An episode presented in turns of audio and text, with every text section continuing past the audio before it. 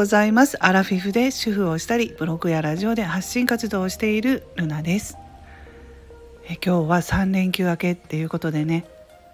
今朝は私の住んでいる方は雨なんですけれどもまた寒くなってくるということを天気予報で聞きました。雪がまた降るようなんですけれどもね。うん。あの暖かくしてね皆さんお出かけしてほしいと思います。そしてコロナのね感染がまた急速に拡大しているっていうことで、まあ、ちょっとねうちの姪っ子小学生のね姪っ子がいるんですけれども、えー、その先週かな金曜日、えーえー、冬休み明けて始業式だったんですけどもうその日にちょっとねクラスで同じねクラスの子どもさんが感染していたということで今日からね閉鎖になったんですよね。でまあたまたまですよ。たまたま姪っ子はちょっとあの休んでましたので、うん、その日休んでました。なのでね濃厚接触者っていうんですか？そういうのには当たらないしまあ、基準が濃厚接触者の基準がどういうのかちょっとわからないんですけれどもやっぱり同じクラスにいたっていうことでそういうふうになってきたりしますよねもし学校に行っていた場合は。なのでねちょっとまあパニックみたいな感じでね皆さん保護者の保護者の方もなってるようなんですよ。だからまあね義理の妹と、えー、もう本当に大変だねっていうことを話してたんですね。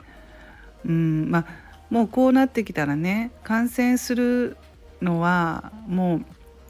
うね防ぎようがないかもしれないんですけど、まあ、私がねいろいろ聞いている中でちょっと嫌だなと思うのは濃厚接触者になった場合ですね自宅療養自宅にいられればね家事とか仕事とかなんとかできるんだけどどうもねまあこれは地方によっても違うと思うんですけど私の住んでいるところではねホテルとか病院の隔離になるんですよね。濃厚接触者で家族っていうふうにね、まあ、例えば子どもさんが感染しましたってなったらお母さんとかねお父さんとかねあの病院とかホテルで隔離されてるんですね。もうこれはちょっと身近な人から聞いたのであの本当なんですけれども。だからそのなんで自宅じゃないの？みたいな。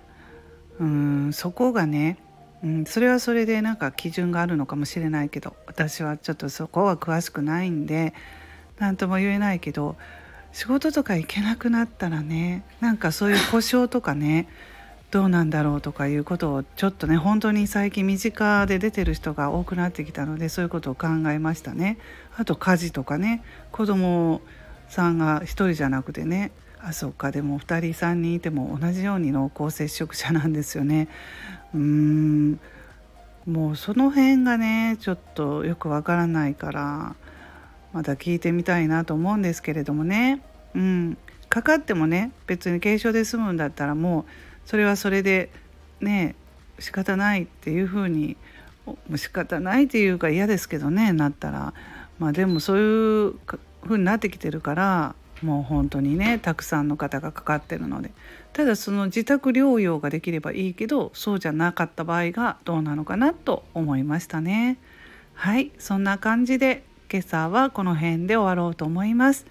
皆さん今日も良い一日をお過ごしくださいませルナの独り言ラジオルナでした。